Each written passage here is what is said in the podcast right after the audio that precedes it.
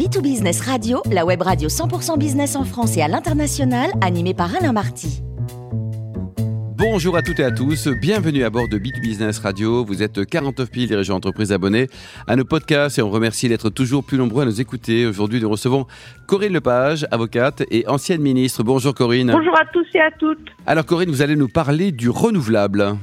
Oui, euh, parce que c'est à l'ordre du jour que c'est très important en termes de développement économique, que c'est notre solution énergétique à court terme au moins, euh, et que c'est aussi une occasion pour euh, les entreprises et les particuliers de faire des économies d'énergie et de payer moins cher leur électricité.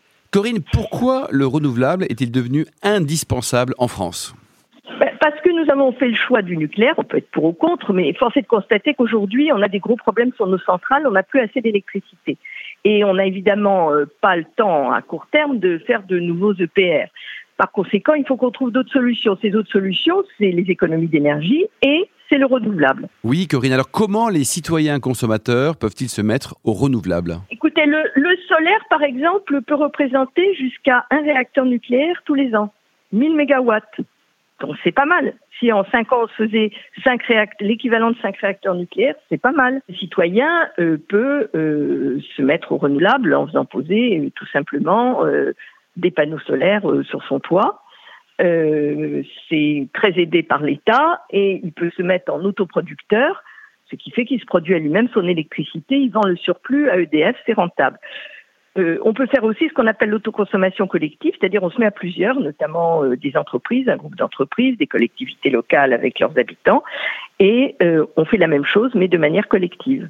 Alors, Corinne, cette production d'énergie euh, solaire grâce aux panneaux euh, photovoltaïques, ça fonctionne également dans le nord de la France, par exemple? Ça fonctionne partout. L'Allemagne le développe massivement.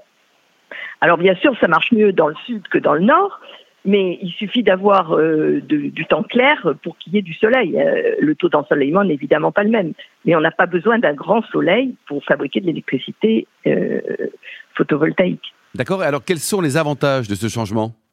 Ben, euh, ces avantages, le premier avantage, c'est de nous doter de l'autonomie énergétique, de ne plus nous faire dépendre de personne d'autre, sauf que du soleil, du vent quand c'est l'éolien, de l'hydroélectricité quand c'est l'eau, euh, de la géothermie quand il y en a, euh, de, la biomasse aussi, qui rend beaucoup de services.